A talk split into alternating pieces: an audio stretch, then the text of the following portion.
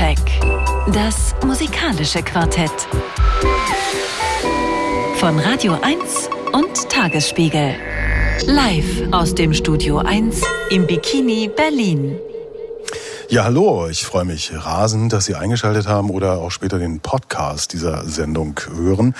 Den Soundcheck auf Radio 1 vom RBB. Heute mit einer fantastischen Besetzung. Ich freue mich rasend, dass er da ist. Er ist ein Stern am deutschen Feuilleton-Himmel und hat äh, kürzlich ein fantastisches Buch vorgelegt. Schmalz und Rebellion, der deutsche Pop und seine Sprache. Von Katharina Valente bis Rammstein. Pflichtlektüre, finde ich. Und äh, gemacht hat's Jens Balzer. Herzlich willkommen. Herzlichen Dank für die warmen Worte. Guten Abend. Dieses Buch ist übrigens besprochen worden in einem fantastischen Podcast namens Pop nach, Pop nach acht. So und zwar er. in hervorragender Weise. Ja, und äh, der Mann, der den macht, sitzt neben mir. Martin Böttcher, hallo. hallo. Machst du den alleine? Nee, ich mache den mit einem sehr, sehr lieben Kollegen, der eigentlich viel mehr weiß als ich und viel mehr kann als ich. Aber ja, spannend. Ja, also einfach, einfach, mal nachgucken, überall, wo es Podcasts gibt. Pop nach acht. So, und dann haben wir von unserem Medienpartner, Veteranin, äh, ja, alte Fahrensfrau, kann man fast schon sagen, Nadine Lange. Hallo, herzlich willkommen. Ey, da, hallo, guten Abend. Also bei so vielen Superlativen kommst du mit mir bei Veteranin raus, oder was? Das ist ja unfassbar. So, der Abend ist schon mal gelaufen. Geil. Danke, Andreas. Ja, Andreas Müller ist äh, der Name, du hast es schon angedeutet, sozusagen. Das bin ich. Und es geht heute um neue Platten von Daniel Daniel Freitag, äh, äh, Naima Bock, Anteloper und äh, dem Elvis Soundtrack. Los aber geht's mit Neil Young and Crazy Horse, vor 21 Jahren aufgenommen und jetzt aber einfach mal so veröffentlicht, zu schnell für uns, deswegen heute auch nicht ausführlich in der Sendung. Toast ist das Album von Neil Young and Crazy Horse und äh, daraus gibt's jetzt das Stück Standing in the Light of Love.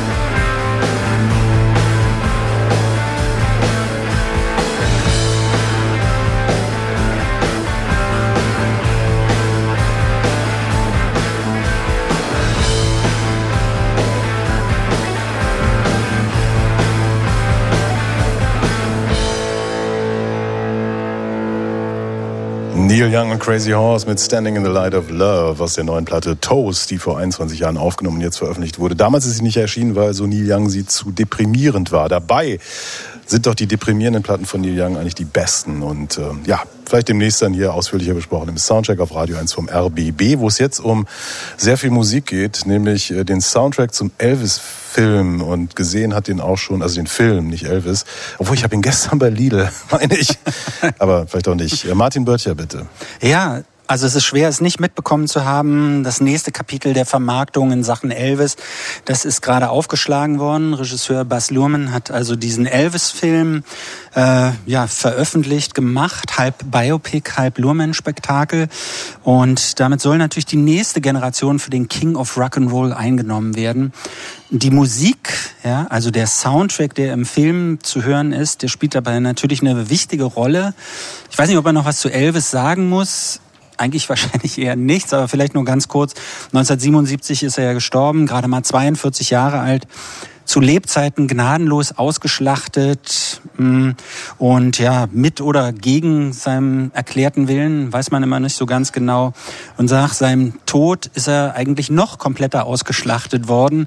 Er landet immer wieder in dieser Forbes-Liste der Musiker, die auch jetzt, obwohl sie tot sind, zu den meistverdienenden gehören. Immer ist er in der Top Ten zu finden, gemeinsam mit Prince oder mit Michael Jackson.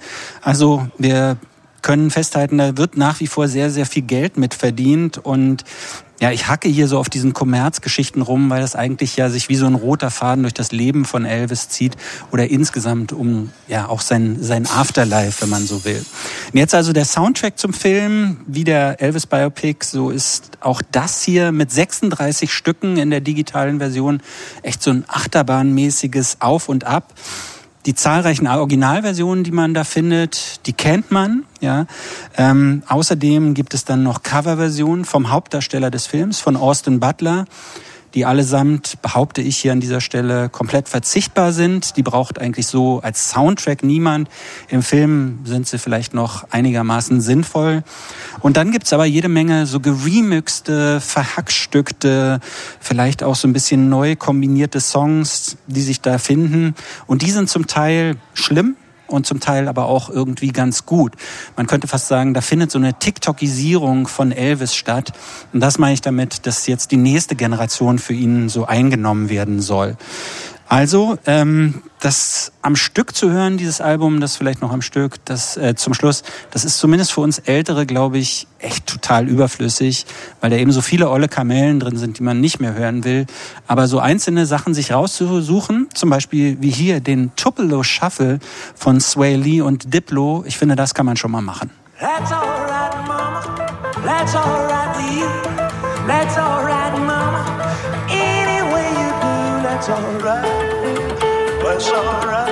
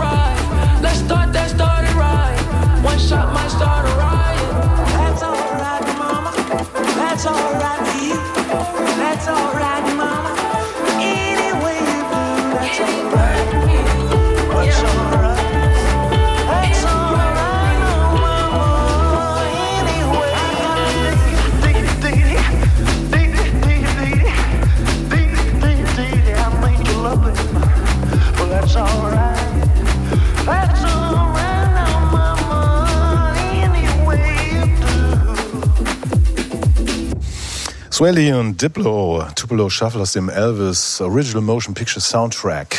Hier im Soundtrack auf Radio 1 vom RBB. Ja. Tja. Tja, was?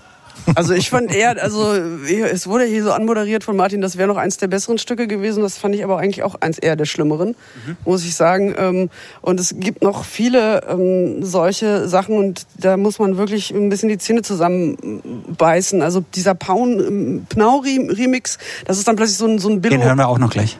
Oh ja, das ist so ein, so ein Billo-Kirmes-Stück geworden und ähm, ja, man, man, man weiß nicht warum. Also ich finde den Film ja eigentlich sehr gelungen. Also ich habe das mir sehr gerne angeguckt. Die erste Hälfte vor allen Dingen zieht sehr rein und dieser Austin Butler, der macht das auch gut. Also ähm, der ist äh, einfach überzeugend und es ist auch gut, dass er im Film singt. Aber wenn man jetzt das auf dem Soundtrack hört, dann denkt man, man ist irgendwie in der Estrell-Show oder so. Nee, der, ist, der, der, ist, der ist halt gut, weil er sich äh, im Laufe des Films so gut in diese Bewegungschoreografie Ja, er ist ein fantastischer Tänzer. Er sieht Elvis ja. nicht, nicht wirklich ähnlich, ja. aber er bewegt sich wirklich so. Ja. Er hat das wirklich genau studiert irgendwie und gerade die, die Aufnahmen mit der Band, wo dann die Kamera ganz nah an ihn rangeht und ihn auch nochmal bei der Comeback-Show zum Beispiel 68 dann in der Interaktion mit den Musikern zeigt, das ist schon ziemlich toll. Also ich finde, der Film hat auch schon sehr, sehr gute Sachen. Ich finde mhm. auch, dass irgendwie, es gibt ja auch so ein paar Stellen, so ganz am Anfang, als er dann irgendwie äh, auf, auf den schon mal so auf, auf Teenie-Star umgebaut werden soll, wo er nochmal durch, durch, durch Memphis fährt und nochmal seine, nochmal die, die, die Black Folks zu treffen, die ihm alles beigebracht haben, um sich dann wieder irgendwie so zu besinnen. Da läuft ja auch nochmal, ich weiß gar nicht mehr, welcher Hip-Hop-Track das war, aber da läuft dann wirklich einmal kurz so ein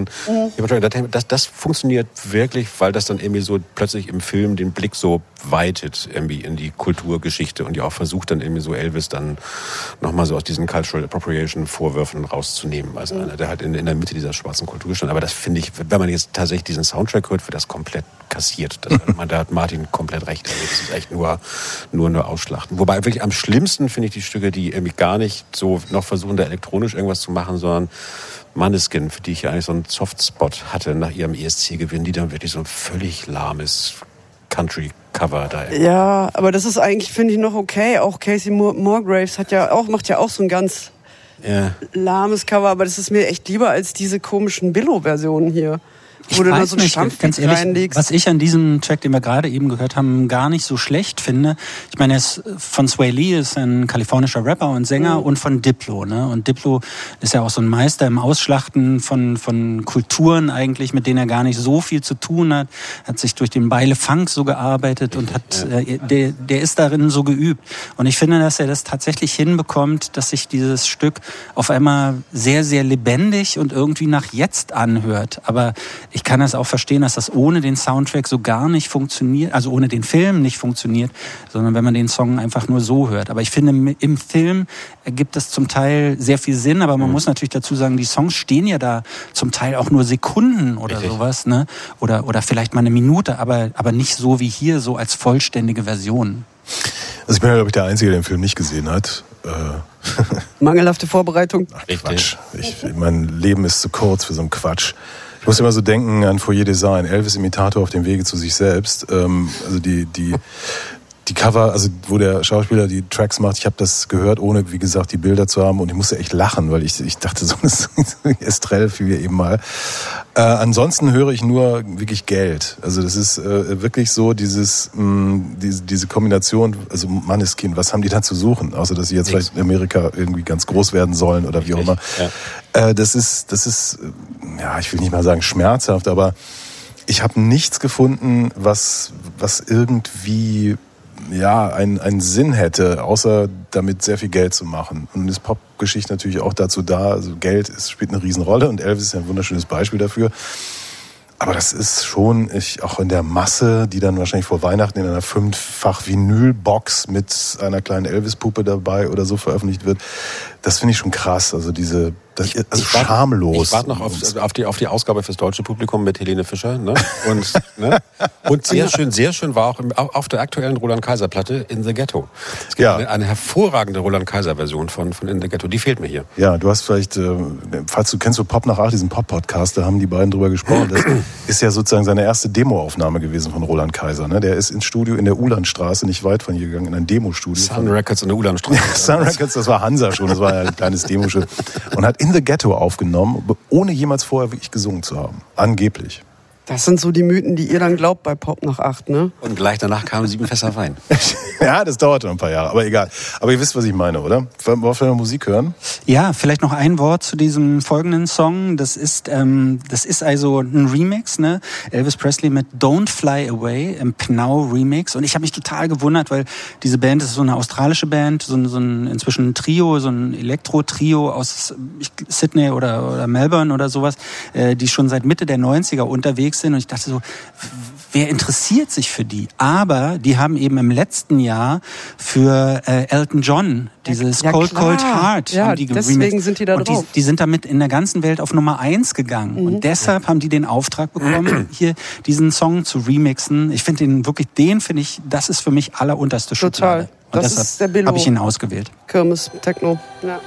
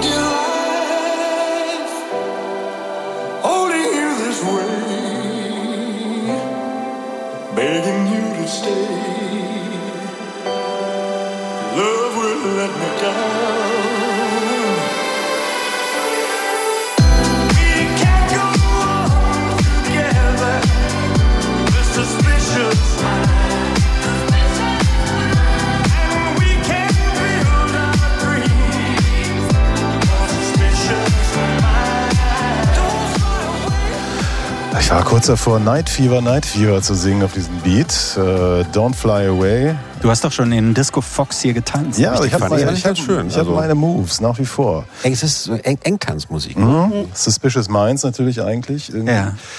Jetzt sagen manche, das ist ganz furchtbar. Ähm, ich finde es aber in diesen, im, im, Kontext absolut logisch, weil wir haben hier die, auch wieder die, die Profitmaximierung vor Augen. Das ist, ein, das ist ein Hit, das ist ein geiler Track.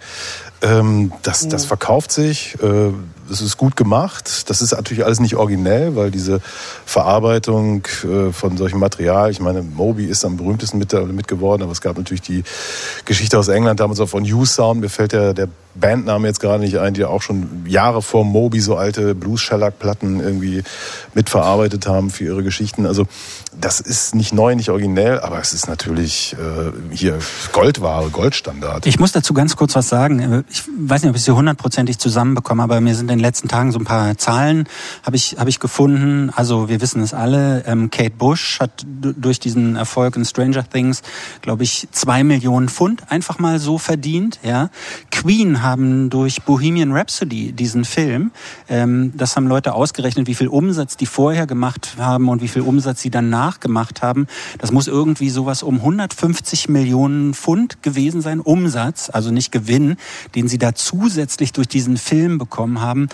Michael Jackson seit seinem Tod 2009 sind mit ihm 1,5 Milliarden Dollar oder sowas verdient worden. Der verdient, also die Erben verdienen da jedes Jahr 300 Millionen Dollar oder sowas ist ausgerechnet worden. Das heißt, das sind ja so unglaubliche Summen, die damit gemacht werden. Und gerade weil Elvis Presley ja schon immer so nach seinem Tod so, so systematisch vermarktet wurde, liegt das hier natürlich so super nah, dass das das alles Beherrschende bei dem Ganzen ist. Trotzdem ist der Film natürlich eine total unterhaltsame Achterbahnfahrt.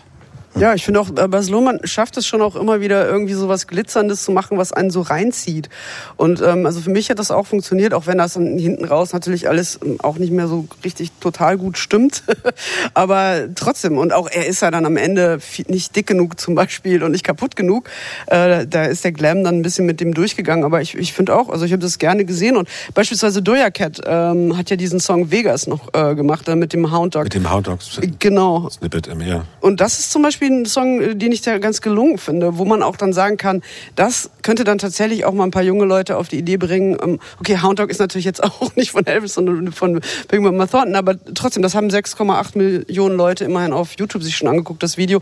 Also das scheint auch dann vielleicht diese Idee, ein jüngeres Publikum dafür zu interessieren, ja. zu funktionieren. Wobei ja, man genau ist, Entschuldigung, also ja. Hound Dog ist natürlich von den beiden weißen jüdischen Komponisten Texan Leiber und Stoller geschrieben. Ja, aber Big Mama Sie hat es gemacht, ja, ja klar, aber das ist, finde ich, so interessant, wenn es um diese ganzen Kulturen geht. Ja. Also dass man, ah ja klar, da wird ja auch so authentische Big Mama Thornton hat eh nie einen Cent gesehen für diesen Song, ja. also außer ja. den 30 Dollar, die sie für die Aufnahme im Studio bekommen hat. Das haben andere verdient. Also diese Geschichten sind dann super interessant, die werden natürlich leider nicht erzählt. Also das naja, zum Teil schon. Also ich meine, der, der, der, der Film will darauf schon hinaus. Es gibt ja auch, auch diese eine Szene, wo er von Colonel Tom Parker also entdeckt wird irgendwie und dann hat er ein weißer Junge, der singt wie ein Schwarzer. Mhm. Und damit können wir jetzt die schwarze Musik wirklich ans weiße Publikum verkaufen. Und dann hast du, hat er die Dollarzeichen in den Augen. Also ich meine, das ist wirklich eine Schlüsselszene. Da geht's, also diese ganze mhm. Frage des, des Zusammenhangs zwischen Kommerzialisierung und dann eben kultureller Aneignung wird vom, vom, vom Film schon diskutiert, gerade in der ersten Hälfte.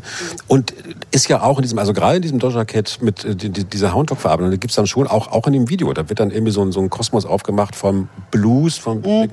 über dann, der führt zu Elvis, aber dann über Elvis dann auch in den Hip-Hop, da wird dann irgendwie so ein, so ein, so ein, so ein Kreis Kreis symbolisiert, irgendwie so. Dass das irgendwie so ein, ein kultureller Kosmos ist, in dem Elvis eine Rolle spielt. So. Aber gleichzeitig das, findet ja so eine Reinwaschung so, statt von ihm. Ja, das, ne? das, das, das ist dann das Problem in der, in der zweiten ist, Hälfte. Es wird ja so, na, ich finde es schon am Anfang, da, da gibt es ja diese Szene in der Gospelkirche, ne? Ja. Und das sieht ja fast so aus, als wenn Gott sozusagen Elvis auserwählen würde, um diese Musik in die Welt zu tragen. Und das finde ich schon so ein bisschen fragwürdig drumherum, die Schwarzen, die das scheinbar dann okay ja, ja. finden, das, dass das, er das, das macht. Ja, ne? Das ist ja offensichtlich auch erfunden, also soweit, mhm. soweit ich die Biografien von Elvis überblicke, also dass, dass er tatsächlich in diesen Gospelkirchen gewesen ist als Kind, ist nicht überliefert. Nee. Also das ist schon so eine... Aber dass B.B. King über ihn gesagt hat, dass er angeblich wirklich keinen Funken Racism in sich gehabt hat, das soll wohl wirklich so gewesen sein. Andererseits gibt es Leute, die behaupten, dass Elvis ganz schlimm über mexikanische Frauen gesprochen haben soll. Und so. Chuck also, hat sowas gesagt. Ja. Im Übrigen, die Frage ist eigentlich auch noch, ähm, ist Elvis, war Elvis weiß? Also es gibt ja auch die ähm, Legende, dass er vielleicht ein, äh, eine Roma-Wurzeln hatte oder Sinti-Wurzeln. Könnte man auch nochmal sieht er aus wie Rex Gildo. Also. Ja, das stimmt. Richtig. Also von daher, wer weiß. Ja, also wie gesagt, also ähm, Rex Gildo war ja auch gleich ein Sing. Ja. Martin Böttcher und ich hatten ja kürzlich eine Filmidee entwickelt, nämlich äh, Fat Elvis, zwei Stunden Film. Ich sitze zwei Stunden auf dem Klo, die letzten Stunden meines Lebens als Fat Elvis. Regie Jonathan Mese. Und, äh, oder Fassbender oder Klaus Lemke. Na gut, jetzt sind ja. die alle ja. tot, außer, äh. außer Mese. Hm. Ja, Soundtrack Peter Brotzmann. Die, die letzten Stunden im Führerbunker. Genau. Wir hören noch kurz einen Song, ganz kurz. Cotton Candy Land. ich hab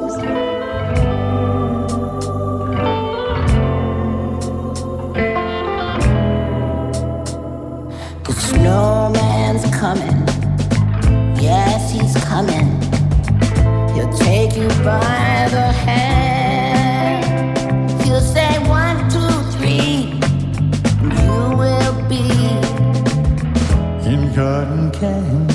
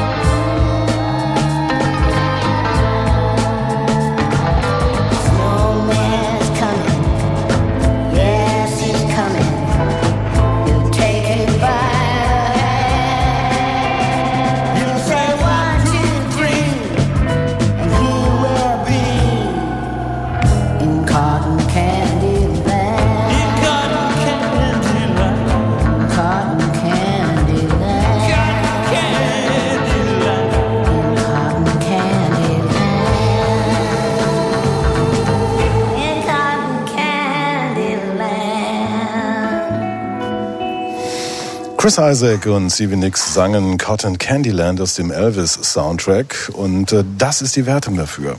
Geht in Ordnung. Geht in Ordnung. Niete. Niete. Also jetzt nicht explizit für das Stück, sondern für die ganze Platte. Natürlich war es die Wertung. Soundcheck. Das musikalische Quartett. Von Radio 1 und Tagesspiegel. Live aus dem Studio 1 im Bikini Berlin. So ist es. Äh, Der nächste Künstler kommt aus Westfalen und ist in einem Ort geboren, der mich zunächst an einen Schnaps denken ließ, äh, nämlich Steinhäger, aber der kommt aus Steinhagen. Daniel Freitag kommt aus Steinheim. Ich weiß nicht, ob es einen Steinheimer gibt, könnte ich mir vorstellen, denn der Westfale liebt den klaren, schön gebrannten. Jahrgang 1986 und ähm, im Wikipedia-Eintrag steht deutscher Sänger, Musiker und Komponist. Ja, kann man so sagen. Für mich ist er so ein äh, Unsung Hero, denn das ist einer, der einfach viele Sachen richtig gut kann. Also er kann Videos machen, er kann äh, Soundtrack schreiben, der hat Theatergeschichten gemacht, auch Theatermusiken. Und der schickte mir vor, hm, lass es vielleicht drei, vier Jahre sein, eine, eine Mail mit einem File. Und ob ich mir das mal anhören könnte. Und äh, ehrlich gesagt, Martin Böttcher kennt das natürlich auch. Wir kriegen viele solcher Mails äh, als MusikjournalistInnen.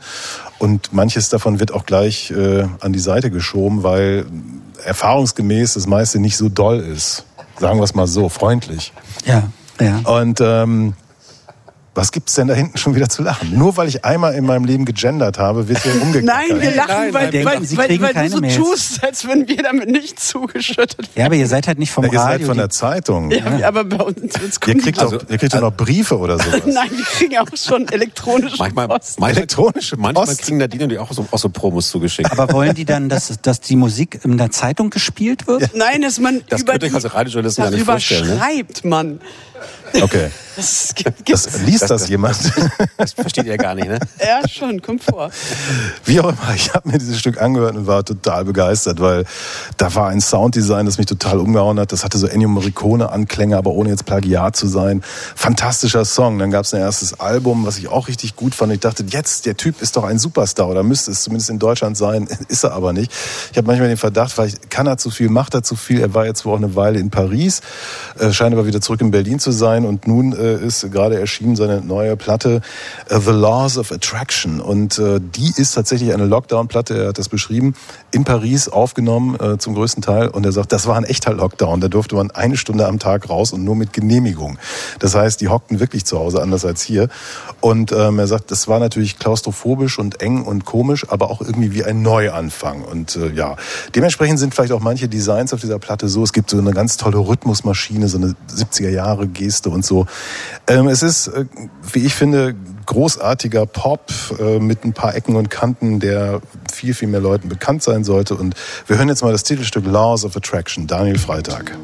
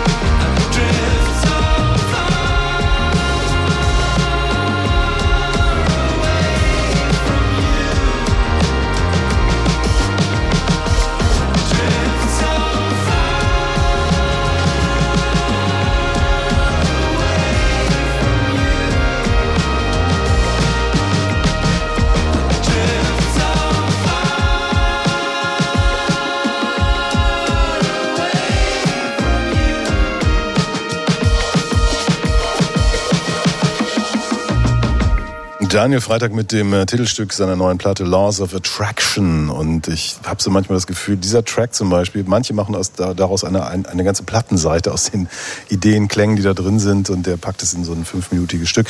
Aber ich darf nicht so viel sagen, weil ich bin ja vorbelastet, weil ich bin ja Fan. Ja, das stimmt. Also ich habe auch ehrlich gesagt von den Vorschusslorbeeren, die du ihm vorne weggeworfen hast, irgendwie gedacht, da bin ich ja bestimmt ganz begeistert. Aber ich muss gestehen, ich kann nicht ganz folgen. Also ähm, beispielsweise bei dem Stück, ich finde die Ideen sind, viele sind davon gut. Die Klarinette am Ende ist wundervoll. Aber beispielsweise für mich funktioniert diese Drum Machine gar nicht. Also ich hätte es viel schöner gefunden, wenn er da eine, äh, wenn er das einfach einen Schlagzeuger hätte spielen lassen. Und es gibt immer wieder so feine Momente, da, da ist er dann plötzlich so, so Softrock. Yachtrock-mäßigen Gefilden unterwegs. Und dann reißt das am nächsten Song direkt wieder raus und äh, oder am übernächsten. Und ich weiß nicht mir ist das irgendwie zu inkohärent alles. Ich, ich konnte ich konnte mich da nicht so reinfinden. Früher hätte man gesagt abwechslungsreich. Ja, vielleicht bist du für mich zu abwechslungsreich. Kein Flow, würde ich sagen. Also ich fand das an der Stelle eigentlich ganz interessant mit der, mit der Dramaschine, dass die so ein bisschen die billig, rappelte billig, da so, billig vor sich hin rappelt ja, und dann, komischer dann, und dann und dann werden dann aber zum Ende, das ist ja mal, die, die Dramaturgien sind ja schon recht ähnlich. Ne? Ich meine, das ist zum, zum, zum Ende wird dann so draufgeschichtet, mhm. aber wie er das draufschichtet und wie das dann auch irgendwie mit den, also, also Klarinette und dann noch, noch dieser, dieser schwelgende Schluss irgendwie so, das finde ich schon ganz gelungen. Also, weil auch diese Spannung immer bleibt zwischen diesem. Es hat halt so ein, so ein es, es bleibt halt so ein, so ein Yachtrock, ja, aber auch so ein, so ein 80er, mhm. so ein bisschen Prefab Sprout Vintage Sound, ne? Irgendwie so. Mhm. Ich finde das ehrlich gesagt auch ziemlich gut. Ich finde auch diese Drum Machine zum Beispiel, das ist genau der Bruch, der da reingehört, meiner Ansicht nach. Ähm, Irgendjemand hat geschrieben, das wäre so ein One-Man-Beach Boy irgendwie. fand ich, fand ich so ganz interessant, so als Idee. Ich, äh, ich meine, Beach Boys Vergleich. Gestern gespielt im Tempodrom, ne? Die Beach Boys, ja. ja. Das ist irgendwie Mike 61 Love, oder so heißt, glaube ich. Ich glaube wirklich, Mike, Mike Love ist noch übrig geblieben. Mike, Mike Love und die, Beat, und, und die, Beatbox von damals. Ja, genau. nee, aber hier bei Daniel Freitag, ich finde, diese Songs finde ich wirklich, wirklich gut geschrieben und ich finde auch, dass die gut zusammengehalten werden. Ähm, was mir bei ihm aufgefallen ist, ich habe ihn am Montag getroffen und äh, mit ihm gesprochen und der ist total nett, so von seiner Art her. Also genauso wie seine Musik vielleicht auch. Glaube ich sofort. Eigentlich immer ungünstig für einen Künstler. Oder? Genau. Er hat, und das ist meiner Ansicht nach so das Problem, er hat nicht richtig was zu erzählen in dem Sinne, so, hm ich weiß nicht, ich glaube, es ist gerade keine Zeit für Leute, die nicht irgendeine Story haben, die sie über sich erzählen können oder die sie über ihr Album erzählen können oder über ihren musikalischen Werdegang. So, so ähm, deshalb kommen ja, glaube ich, so viele persönliche Geschichten gerade so an die Oberfläche. Wir wissen es selber, nicht alles, was da erzählt wird, stimmt immer, aber er hat eben keine. Und er sagt, die Songs, die passieren einfach so, da, äh, er plant da nichts weiter, sondern die passieren ihm einfach so, die kommen so, dann werden die aufgenommen und ähm, deshalb, es gibt in dem Sinne kein rotes mhm. Das ist ein ganz, ganz interessanter Punkt, weil ich habe ich hab mir das beim, beim Hören wirklich gefragt, ob mich das stört, ob ich das gerade gut finde. Also ich meine, es ist tatsächlich irgendwie erstmal so, dass die Songs erzählen ja auch nichts. Also mhm. es ist nicht, nicht wirklich interessant, was er da vorzusingen hat irgendwie. Aber ich fand es dann auch wieder eigentlich ganz erholsam, dass mir jetzt nicht jemand wieder was massiv irgendwelche Stories aufdrückt, zu denen man sich irgendwie verhalten muss oder irgendein, irgendein Empowerment symbolisieren will. Also mal so als, als, also als, als, als Ausgleichssport im aktuellen Popgewerbe fand ich das dann gerade in der Konzentration aufs Musikalische. Also es geht jetzt hier nicht irgendwie, es ist auch niemand, der sich, mit dem man sich jetzt irgendwie, wenn das jetzt über Politik oder Sexualität oder irgendwas wahrscheinlich gut unterhalten kann, das, das wird da auch nicht repräsentiert in den Songs. Es geht jetzt wirklich nur darum, schöne Musik mhm. zu komponieren. So. Und am Anfang fand ich es ein bisschen öde, weil mir, mir, mir der Haken so fehlte oder das, was mich dann da irgendwie nochmal so, so reinzieht. Und beim, beim zweiten Hören dachte ich irgendwie, nö, eigentlich ganz gut. So, also dass man jetzt sich jetzt wirklich, es hätte andererseits auch eine Instrumentalplatte sein können, ne? Also dann am Ende des Tages. Über diese Geschichte mit den Narrativen können wir vielleicht gleich noch ein bisschen mehr sprechen. Es ist äh, Zeit für ein weiteres Stück Musik und das heißt I don't know what I'm doing here. Ja.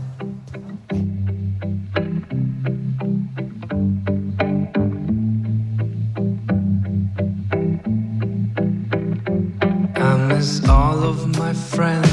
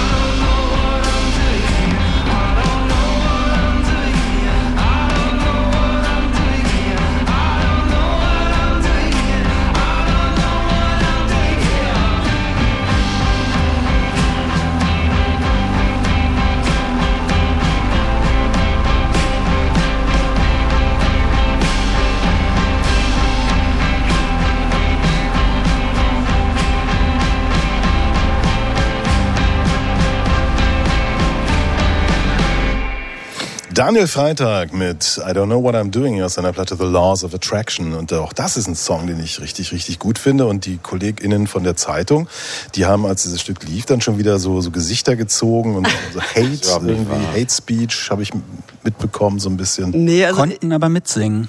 Naja, die, der Text ist recht vorhersehbar, wenn es um Addieren und Subtrahieren geht und es nicht, sich nicht dann da am Ende, ich meine, das kenne ich, das Problem, und am Ende it doesn't add up. Also das Beste an, an dem Song ist doch, als er ähm, Champs-Élysées auf Kindercafé reimt.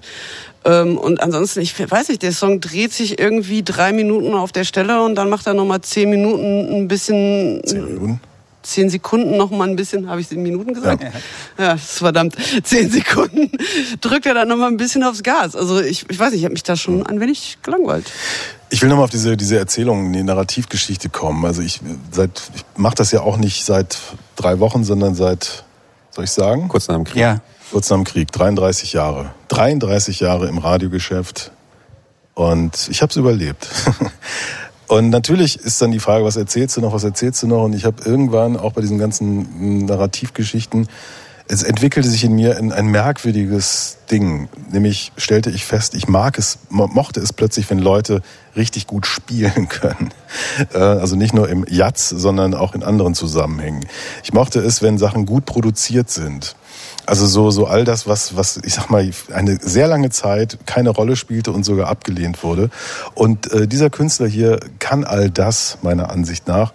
Und äh, Jens Balz hat es eben gesagt, na klar, das, da, da geht es nicht um Empowerment und all diese Schlagzeilen, die so unfassbar wichtig sind. Und dann gibt es ja noch eine ganze Musikkultur, die du ohnehin nur gutieren kannst, wenn du vorher die Gebrauchsanweisung gelesen hast.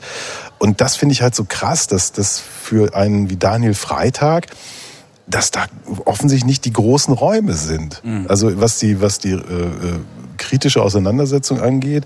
Also das, da ist er vielleicht wirklich aus der Zeit gefallen. Also wäre das vor, vor vielen, vielen, vielen, vielen Jahren passiert, hätte in der Zeitschrift Stereo Play Klang 9 äh, von 10 Punkten wahrscheinlich gestanden und die Platte ist abwechslungsreich und gut gemacht. Aber es interessiert heute keinen mehr. Das finde ich ein bisschen schade. Ja, mir, mir ist so als Vergleich vielleicht eingefallen, so Mac DiMarco, ne? Weil Mac DiMarco macht ja keine guten Songs, so würde ich immer sagen, sondern es ist eben auch viel dieses Gerede drumherum oder auch so die, wie er sich im Vorfeld, als er so langsam bekannt wurde, wie er sich verhalten hat. Und ähm, ich weiß nicht, warum ich bei Daniel Freitag auf Mac DiMarco komme. Vielleicht, weil ich ich weiß nicht, ob es der Gesang ist oder manchmal irgendwie so, so einzelne musikalische Sachen. Aber ich dachte, okay, der eine wird dann eben bekannt, so, obwohl er vielleicht nicht so gut ist wie der andere und der andere hat halt nicht so viel zu erzählen und deshalb fällt er irgendwie außen vor. Kennt vielleicht auch nicht so viele, ist nicht in den richtigen Kreisen. Äh, all diese ganzen Zufälle, die natürlich in der Musik auch eine Rolle spielen. Mhm. Der legt es ja auch gar nicht so drauf an. Ich meine, der ist ja vor allen Dingen in Theatern beschäftigt und ähm, er hat ja auch Platte von Sandra Hüller irgendwie produziert und so weiter. Also der kommt schon gut klar. Also ich habe nicht das das Gefühl, dass er jetzt einen großen Popstar werden will. Er ist ja auch nicht bei einem Label, das darauf irgendwie hindeutet. Ackerbau heißt das Label. Ja, wunderbar. Oh, niederländisch geschrieben. Ja. Leuk, echt leuk. ähm, aber vielleicht, vielleicht, sollte er zu Grönland wechseln. Er hat keine Live-Auftritte mit ja. diesem Album. Ne? Es ja, gibt keine Termine für Live-Auftritte. Herbert Grönemeyer, der diese Sendung ja, wie ich glaube, regelmäßig hört. Äh, Übernehmen Sie. Schönen Gruß an dieser Stelle. Ja. Ne? Aber, aber zum Beispiel auch das Cover. Äh, es tut mir leid, er macht sich damit tut er sich Humor, auch, ja. Ich meine, damit tut er sich wirklich auch keinen Gefallen. Also er sitzt da ähm, wie, wie, wie so ein geschlagener Boxer, genau so oben, oben ohne und also sorry, es ist nicht. Ich find's gut. Der schönste Anblick, nee. Allein also. deshalb kaufe ich mir schon die Platte auf Vinyl. Ja, das, genau deswegen würde ich sie mir niemals auf Vinyl kaufen. Aber das sind doch alles so Sachen, das gefällt einem oder gefällt einem ich nicht. Ich kaufe sie mir auf Kassette. Ja, aber so wird man kein Popstar.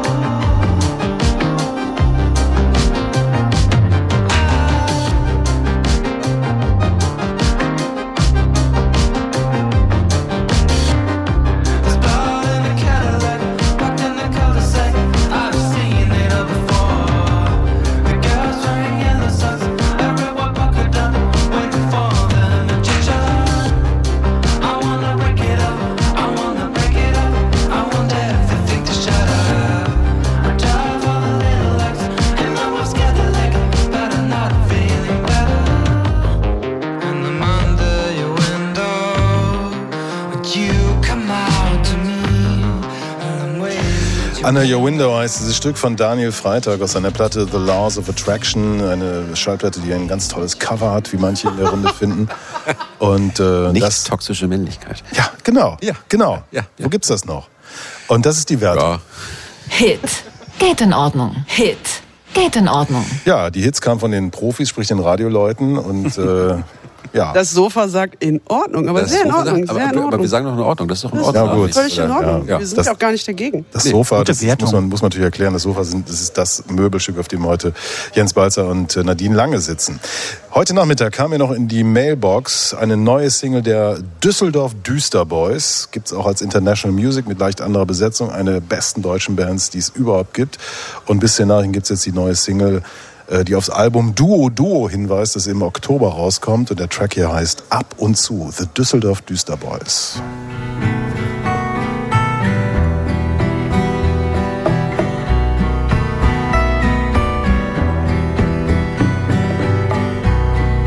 Ab und zu schau ich mir selbst beim Kochen zu und was es gibt. Mach so gern Musik.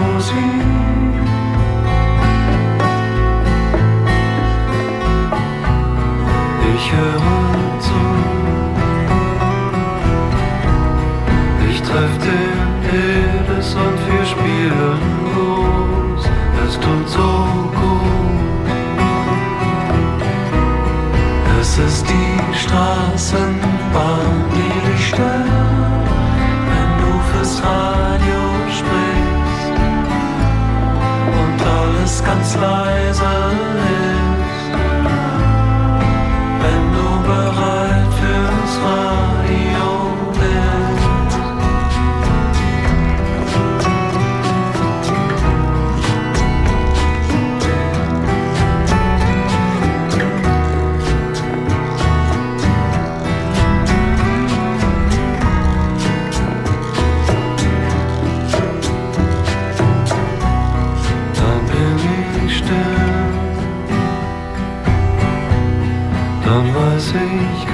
genau, was ich nicht will, ist was ich höre. Das, was ich höre, immer zu. Doch wenn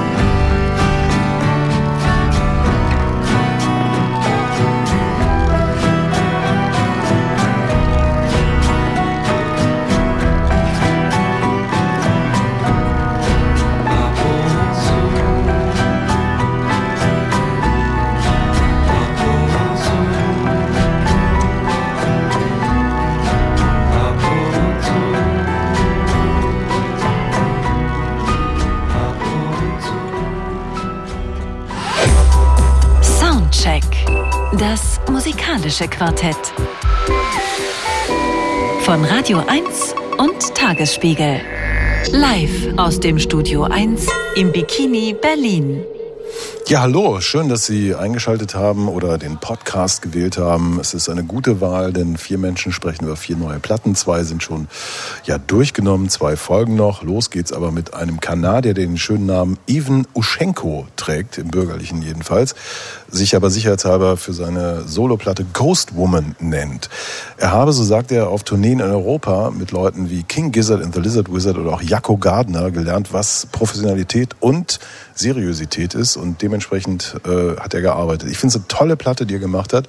Sie ist nach ihm benannt, Ghost Woman und äh, das ist so so ja Neo Shuttle Psychedelic, also genau mein Ding. Und hier kommt das Stück Do You.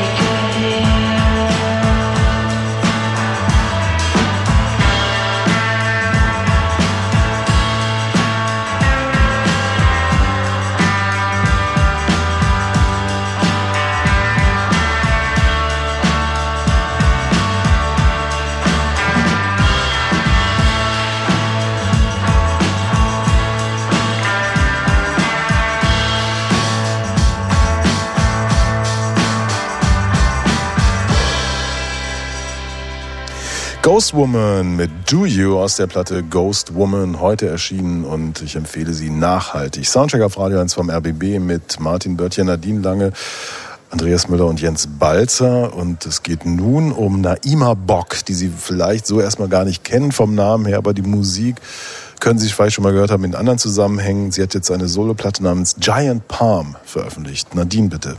Genau, wo man sie schon mal gehört haben könnte, ohne zu wissen, dass sie es ist, ähm, war vor vier Jahren, als ähm, das Debütalbum von Goat Girl rauskam, einer Band, die Naima Bock mit drei Freundinnen aus London gegründet hat und die nicht unwesentlichen Anteil auch daran hatte, dass aus den Londoner Pubs heraus so eine Welle von Garagenrock, Post-Punk-Bands äh, losbrach, die im Prinzip auch immer noch rollt.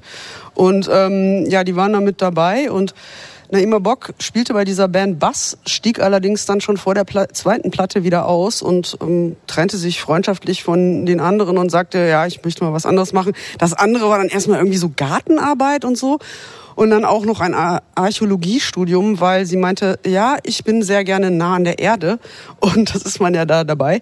Und ähm, vielleicht ist dieses ähm, nah an der Erde sein äh, auch so, so ein kleiner Hinweis auf ihren Soundwechsel, der den sie jetzt vollzogen hat auf ihrem Debütalbum Giant Palm, das ähm, wir heute besprechen.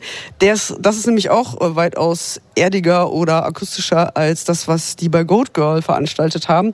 Vor allen Dingen aber kann man auf dem Album nachvollziehen, ähm, ihre musikalische Sozialisation, die eben eher eine folkige war. Also sie ist ähm, ja geboren in Glastonbury und dann äh, erstmal die ähm, ersten sieben Jahre allerdings in Sao Paulo aufgewachsen, weil ihr Vater nämlich Brasilianer ist. Und der hat wiederum deutsche Vorfahren, daher auch dieser Nachname Bock. Also das ist tatsächlich ein deutscher Name.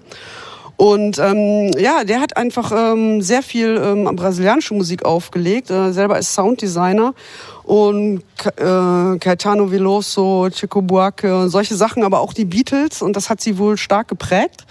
Und ähm, ja, die Eltern trennten sich dann und dann ist sie ähm, ab acht dann wieder oder ab sieben, weiß nicht, äh, wieder in London gewesen mit ihrer Mutter, ist sie darüber gekommen. Die Mutter ist übrigens Griechin, also eine sehr, ähm, sehr internationale Familie hatte Naima Bock und die Eigene Platte ist jetzt allerdings auch geprägt von einem musikalischen Kollaborateur, nämlich Joel Burton, den sie kennengelernt hat, irgendwann nachdem sie ausgestiegen war äh, bei Goat Girl.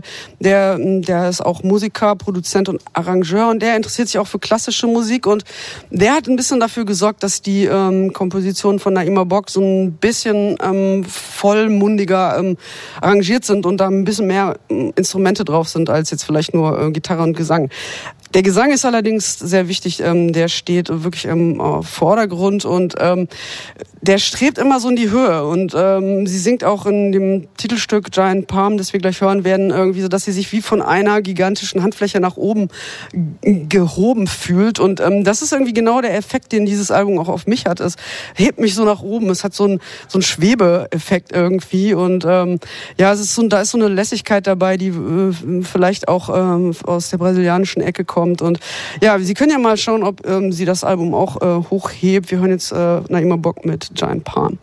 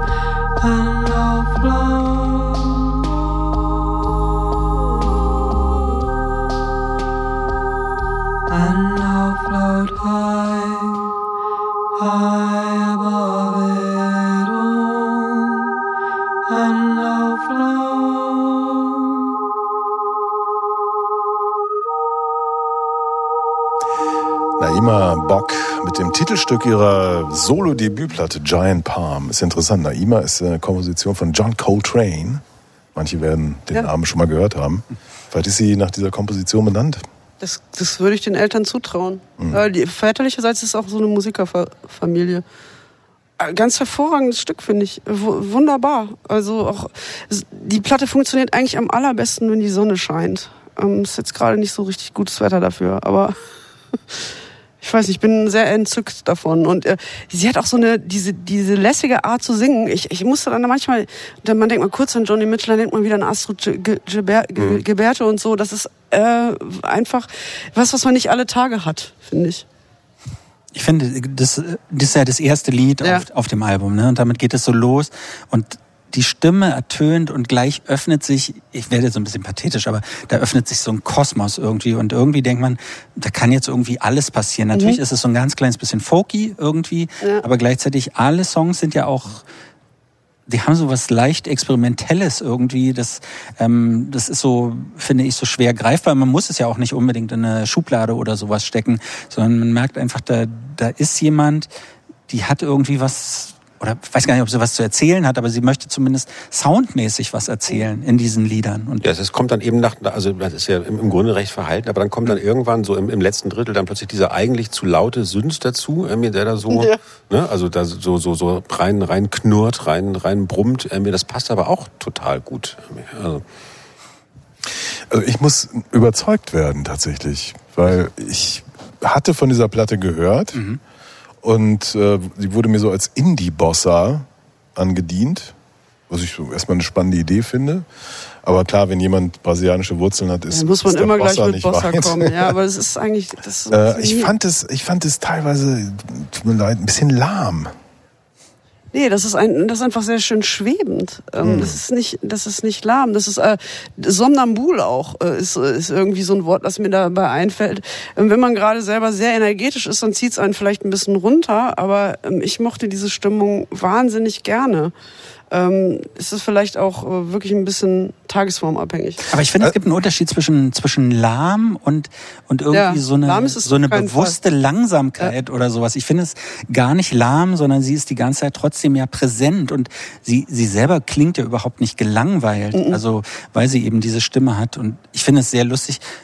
Du weißt es ja vielleicht, Nadine, ähm, ich, ich höre nie auf die Texte. Ne? Ja. Und du kommst dann immer und sagst so, aber da, hier sind so Textzeilen und zitierst und so. Und ich denke immer so, ja gut, so genau hört man es ja nicht. Und bei der Platte habe ich tatsächlich mich mit den Texten so ein bisschen beschäftigt. Echt? Ich diesmal gar nicht. Dann erzähl mal, und, dann und erzähl was, mal. was, Nee, ich fand- was singt sie so? Na, zum Beispiel hier in dem dritten Song, ja, da ist ja auf einmal, das fängt ja an mit so, so, so einem Dialog irgendwie.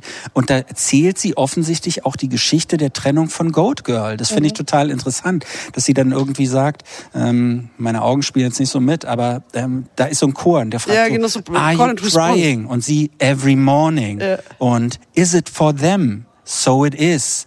But you left them. Ja? Und sie dann, so be it. Also, finde ich, weiß nicht, hat mich irgendwie berührt. Also was die Augen angeht, ich habe einen Tipp für dich. Es gibt so Hilfsmittel, Brille heißen die. Es ist so ein neumodisches Äh, Man Zauberzeug. kann, man, zum auf Beispiel Jens Balzer hat heute eine, eine folkloristisch angehauchte äh, Halbschalenbrille mit, die in, also folkloristisch, weil das Band, an dem sie hängt, das sind so, was ist denn das? Wie? Das sind so Also, Disco-Elemente. Liebe Freunde, das sind kleine Totenköpfe. Eieieiei, aber die Brille ist aus der. Drogerie, oder? Totschick. Nein, das hat mir meine Tochter zum Geburtstag geschenkt. Ach, herrlich. Jetzt Ich sage immer, ihr. solange ich sowas hier noch vorlesen kann, und konnte ich ja gerade, Ich kann dir gerne mal eine das Brille kann es nicht so schlimm Ich kann sein. dir gerne mal eine Brille mal leihen, Martin. Ja, aber das ist interessant, das, das, also das sind so, ja, das ist, ja, das hast du jetzt als Detail herausgehört Mhm. oder so.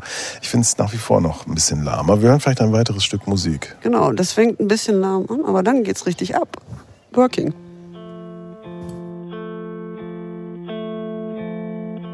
I heard you were Something special holding out for somebody else's time.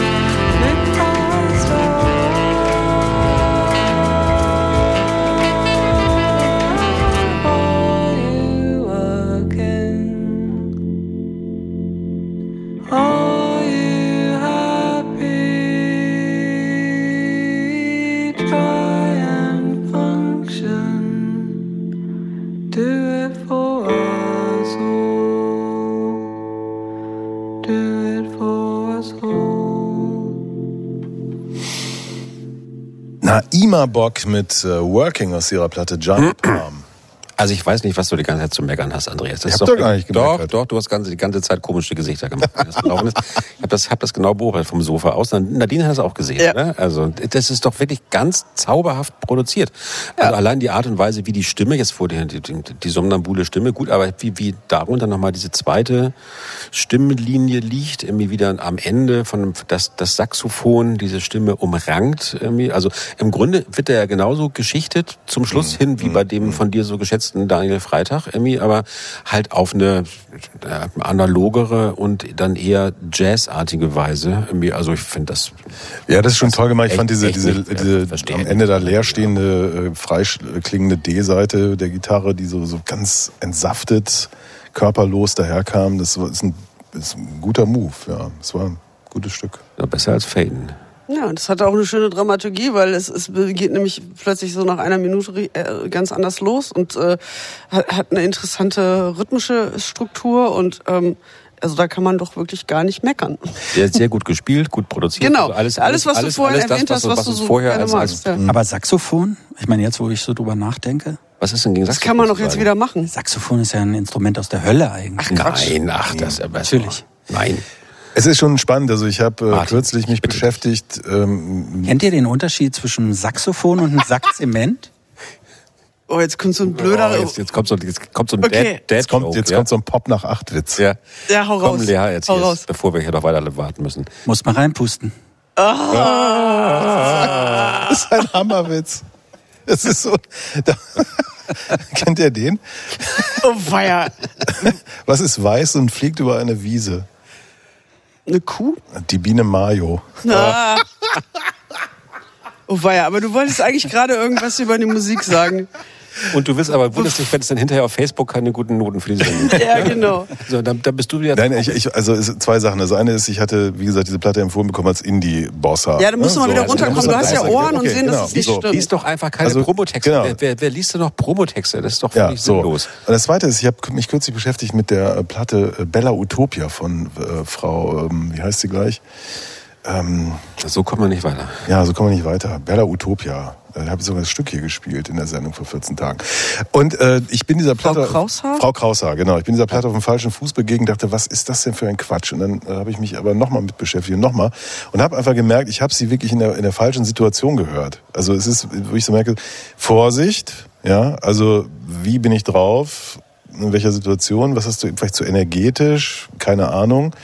Ähm, also geben wir noch einem weiteren Song und damit auch der Künstlerin eine Chance vielleicht, oder? Ja, er ist Campervan und der hat interessante Pausen und auch Neuanfänge Ja. und Dreivierteltakt plötzlich und so. Mhm. Könnte dir vielleicht gefallen. Hören wir mal Hat, hattest du gesagt, ist eine Sommerplatte oder Ich so? finde schon, ja. Das ist Weil für, mich ist das, würde das auch einen Winter totalen Sinn ergeben. Also Finde für ich auch, finde ich auch, weil wir hatten vor 14 Tagen Solar Jesus hier mit Archon, äh, die Platte Uh. mit der Tropfsteinhöhle. das ist eine komplette Winterplatte. Und ich dachte so, ich finde es aber gut, gerade in Die hat aber auch, die, da gibt's aber auch immer diesen dieses Little Drama Boy Ram Pam Pam Rhythmen, ne? Das, Aber trotzdem, das, das tolle ist ja, Platte. Das ist ja eine Weihnachtsplatte. Sie, ja. okay, Campervan.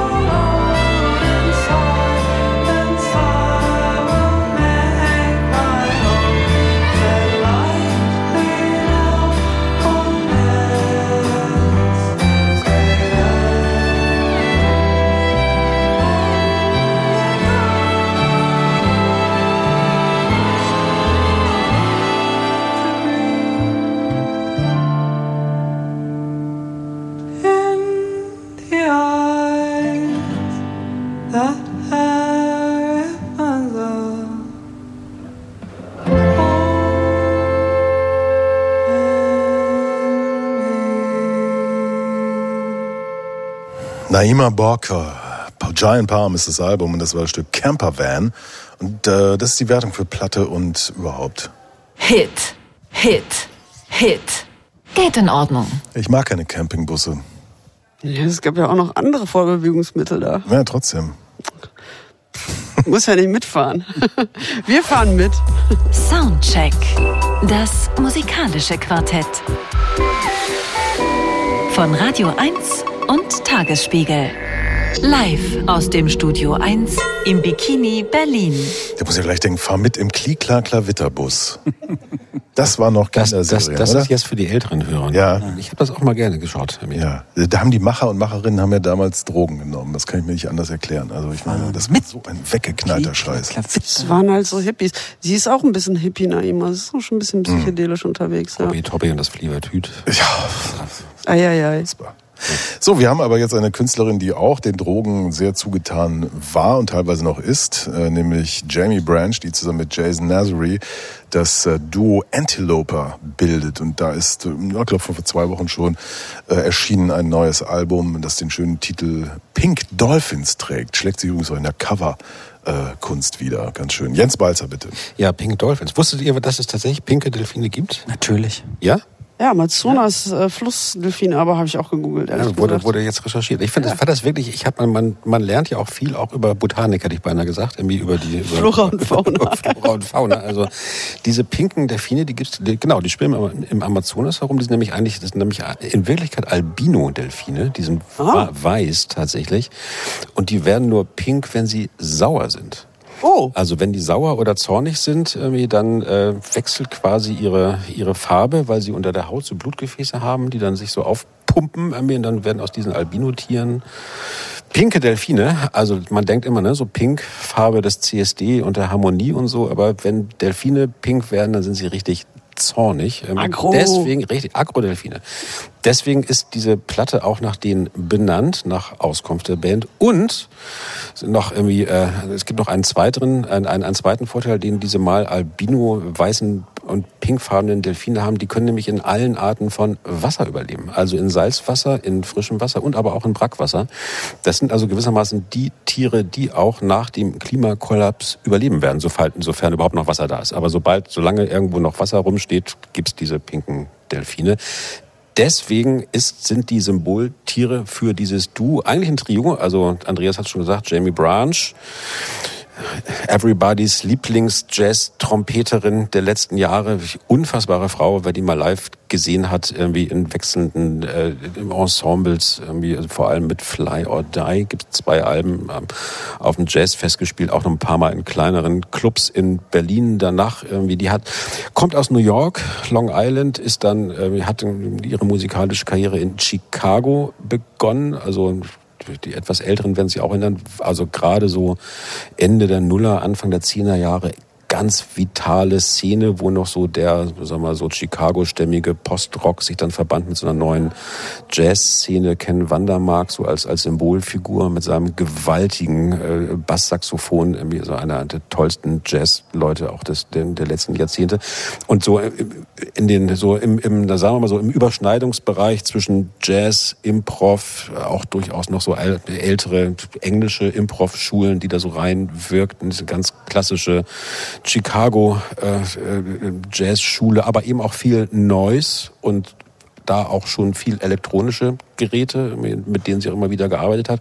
So jetzt auch in dieser, äh, in dieser Konstellation, da spielt sie zusammen mit äh, Jason Nazary, das ist auch schon das zweite Album von den beiden. Und als dritter mit dem Boot ist Jeff Parker, kennt man doch vielleicht als äh, nicht Gründungs-, aber späteres Mitglied von Tortoise. Der hat das produziert und auch offensichtlich, wenn ich das richtig verstanden habe, so Improvisationen auseinandergebastelt und neu zusammengesetzt, wie das ja jetzt viel im, im Improv- und Jazzbereich so der Fall ist. irgendwie. Und das Interessante an diesem Album ist wirklich, also man, man hört ihre Trompete, es gibt und, und die Drums von Jason Nazary, aber auch viele elektronische Instrumente, viel so antikes Zeug. Also ich höre da, was ich, Andreas hat sie mal live gesehen. Vielleicht kannst du noch mal, nachher noch mal sagen, was, was da auf der Bühne zu sehen war. Aber ich höre da auch viel so Modular-Synthesizer raus. Irgendwie Jeff Parker spielt offenbar einen Korg MS-20 irgendwie. Und das ist wirklich, wirklich toll, also eine großartige Platte, wie da das dieses freie, kräftige, auch Punk und Noise inspirierte Trompetenspiel von ihr dann harmoniert oder eben auch gerade nicht mit den äh, elektronischen Einsätzen. Besonders schön jetzt ein Stück, das mich irgendwie an äh, auch an so japanische Improv-Leute wie Otomo Yoshihide erinnerte, die dann auch viel mit so so sweeten Melodien und dann aber auch maximal fiesen Störgeräuschen dazu gearbeitet haben. Das ist das Eröffnungsstück Inia. Das sollten wir jetzt mal hören.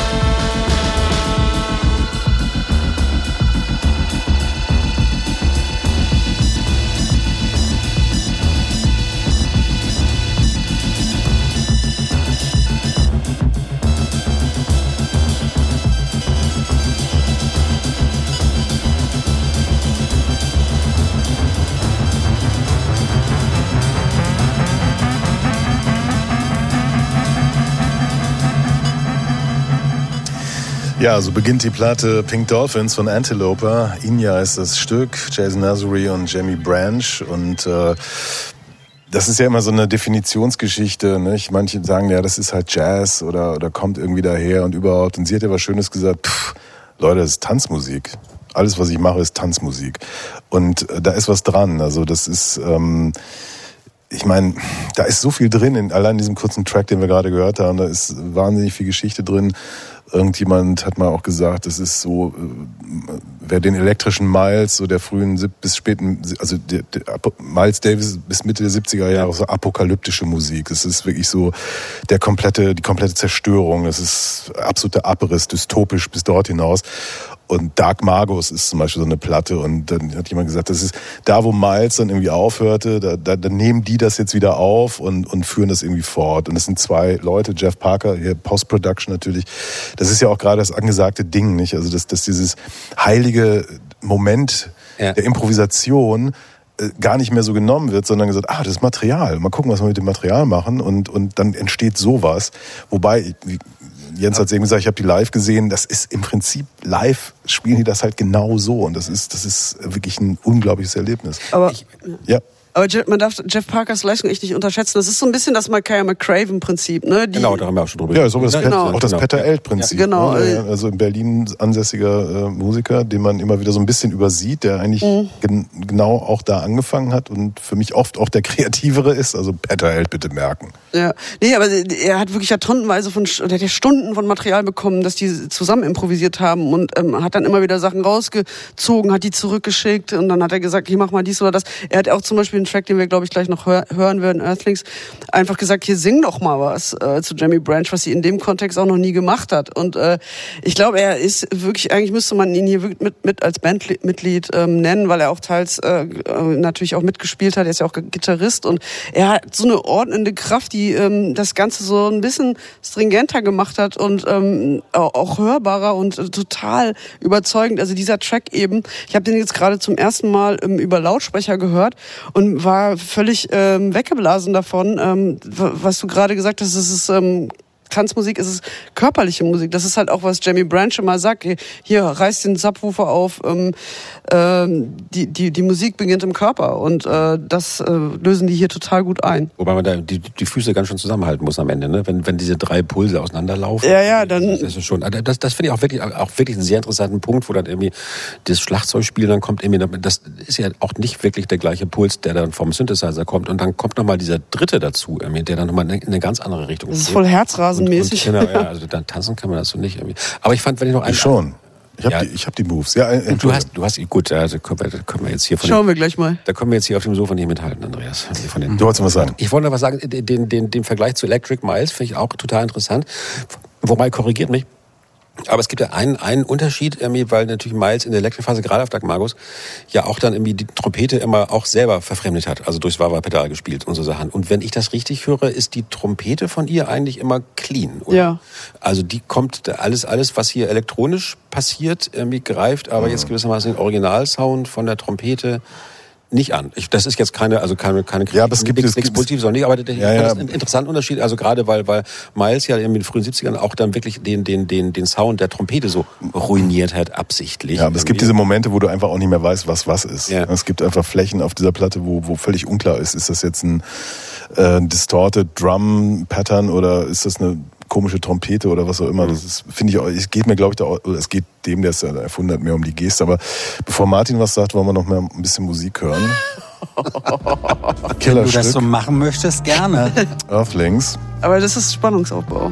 Jamie Branch, äh, nicht als Spoken Word Performerin, hat sie schon gemacht, sondern gleich als Vokalistin, richtig Sängerin zu hören. Kann sie auch. Ja.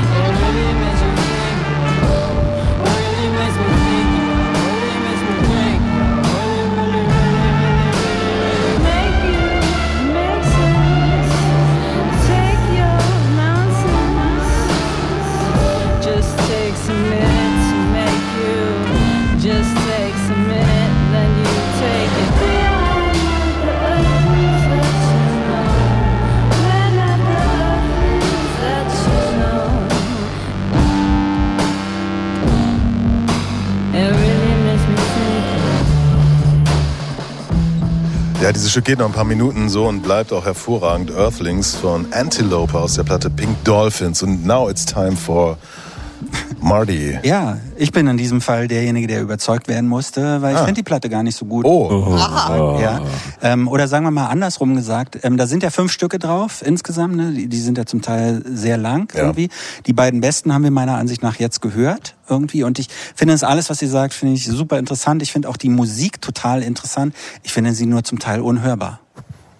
Warum? Ja. Naja, weil es, ich finde, es ist ein anstrengendes, ist eine anstrengende Art von Musik natürlich auch. Und gerade wenn der, wenn der Beat nicht getroffen wird oder wenn, wenn nicht dieser Groove, wie zum Beispiel in diesem Track hier gerade so drin ist, mich strengt es total an und ich habe keine Lust mehr, das anzutun. du brauchst Microdosing. Ja. Genau. Ich bräuchte dann mehr Drogen und äh, nur Bier allein macht's dann halt nicht. Können wir das beim, beim nächsten Soundcheck mal machen mit Microdosing? Oder ist das? Ich weiß nicht, ob das, ob das Betreutes im, im, im, Microdosing? im, im äh, Honorar mit drin ist. Ja, das könntest du doch mal. Ja, das müssen wir mal. Das Ich weiß ja gar nicht, wo man mal das einen Sponsor dieses finden? Microdosing. Das weiß ich ja auch nicht. Wen fragt man denn Das da? würde auf jeden Fall zu besseren Sendeergebnissen führen. Ich, ich, ich spreche Bei Martin. Ich spreche mal mit der Spesenabteilung. Äh, äh, Martin, du hast Das heißt, einen ihr Punkt. seid alle drauf oder was? Nein. Nee, wir, wir verstehen es auch so. Richtig. Äh, es du, hast, nicht wir, wir, du hast, du hast Wir, einen, wir, du hast, wollen, wir wollen dir ja nur helfen. Ja. Du hast einen nicht unwichtigen Punkt angesprochen. Also äh, es war ja schon eben von dem ersten Album die Rede. Das erste Album existiert in diesem Sinne fast ja gar nicht, weil es gab zwei äh, zunächst digital veröffentlichte Geschichten. Das waren diese, ähm, wie hießen die noch? Live, keine Ahnung, die hatten irgend so einen Titel, Live-Tapes oder so. oder Ja. irgendwie sowas. Ähm, das fand ich ein bisschen unglücklich, weil ich dachte so, das hätte man besser machen können, weil das Material ist gut und das wurde so irgendwie veröffentlicht. Ich glaube, eine äh, davon als dann auch physische EP, ähm, was irgendwie, wenn man das nicht wirklich mal gesehen hat, einem nicht viel bringt, weil, weil man gar nicht versteht, was da eigentlich passiert. Und äh, ich finde auch hier, das ist äh, äh, quasi Material für eine, es ist eine einfache Langspielplatte. Ist auch als Langspielplatte dann veröffentlicht worden, mit diesem tollen, dann auch wirklich wirkenden Cover, wie ich finde. Äh, aber ich, ich verstehe, was du meinst. Es, mir fehlt quasi noch ein Teil des Kontextes, den es bräuchte. Also es gibt, es gibt eben äh, Momente, die, die für mich erst, also es gibt ein langes Stück, wir hören einen Ausschnitt gleich noch daraus, 14 Minuten insgesamt. Das hat für mich absolut Sinn, weil ich das andere auch kenne und m- dabei dann mithöre. Und für mich müsste das eigentlich als eine Doppel-LP kommen, mit noch, mit noch mehr Material, um, um diesen Kontext zu schaffen. Weil dieses, äh, dieser Track, den wir dann auch gleich hören, One Living Genius, so gesehen vielleicht erstmal ja für dich unhörbar ist, weil das davor und danach fehlt und das finde ich so ein bisschen schade. Also das ist so ein bisschen das Problem dieser, dieses Acts auch. Das ist Ja, dieses Tracks vor allen Dingen, weil der geht halt einfach, äh, der ist eigentlich nach acht, neun Minuten fertig und dann geht er nochmal sechs Minuten weiter. Und ja, wir lassen ihn vielleicht jetzt einfach schon mal kurz anlaufen, weil Ja. das ist sowieso sehr lang und legen das jetzt mal so als Atmo drunter, weil Der ist, der ist, passiert erstmal so wenig auch. Der ist ne? super psychedelisch. Da kann man echt empfehlen, sich das YouTube-Video dazu anzugucken. Das sind so Kal- kaleidoskopartige äh, Formen, die man dann sieht. Da sind, kommt auch mal wieder, tauchen da irgendwelche äh, Tiere auf und so weiter. Und da kann man ein bisschen so auf den Trip kommen, wenn man das hört. Für mich ist es aber auch eine Schule des Hörens. Ich habe ja, eben schon Frau Kraushaar angesprochen, die ja ihre Platte mit einem zehnminütigen Ambient-Stück beginnt. Da hörst du Kühe, Glocken, Schafe und solche Dinge. Und ich habe sie ja getroffen und habe ihr dann auch gesagt, das, das, das geht, das kann man doch nicht machen. Und ihr Label Staatsakt hat gesagt, nein, das kann man auch nicht machen. Aber sie hat gesagt, wir machen das aber so. Nicht, weil also sozusagen irgendwie in der, in der Streaming-Kultur das gar nicht erlaubt ist. Und diese Schule des Hörens finde ich sehr wichtig, Martin, dass du vielleicht dich auch öffnest an der Stelle und, und dich einfach mal hinein Kannst mich mal. Ge ge begib dich mal hinein. Ich meine, das hier ist jetzt gerade so eine, so eine Art Space Trip. Und, und später wird es dann so wie so eine Verfolgungsjagd im All so ein bisschen. Auf der Platte selber steht ja drauf, sie ist laut, direct, impatient und impolite. Ne? Na, du bist laut halt so ein und direkt finde ich Mensch, alles ja. völlig okay. Unhöflich? Äh, ungül- ungeduldig kann ich auch noch mitleben, aber unhöflich, das, bin, das finde ich inappropriate. Aber das, was wir jetzt hier schon unter uns so ein bisschen hören, das erinnert doch auch so an, ja, Hawkwind, ne, 1972 oder so. Lemmy Oder oder Ach, ach die, die, die ersten Tangerine Dream Platten. auch Psychedelic Bevor sie- und, bevor und was weiß ich. Da kommen sie zum Glück langsam raus. Ja, aber ich finde das, ich, ich finde das Mind-Opening wieder in dieser Zeit die uns ja so viel auch abverlangt hat. Das Ich nach wie bin vor tut. froh über jeden Künstler und jede Künstlerin, die vernünftig mit ordentlichen Störgeräuschen umgehen kann und daraus vernünftige Musik macht.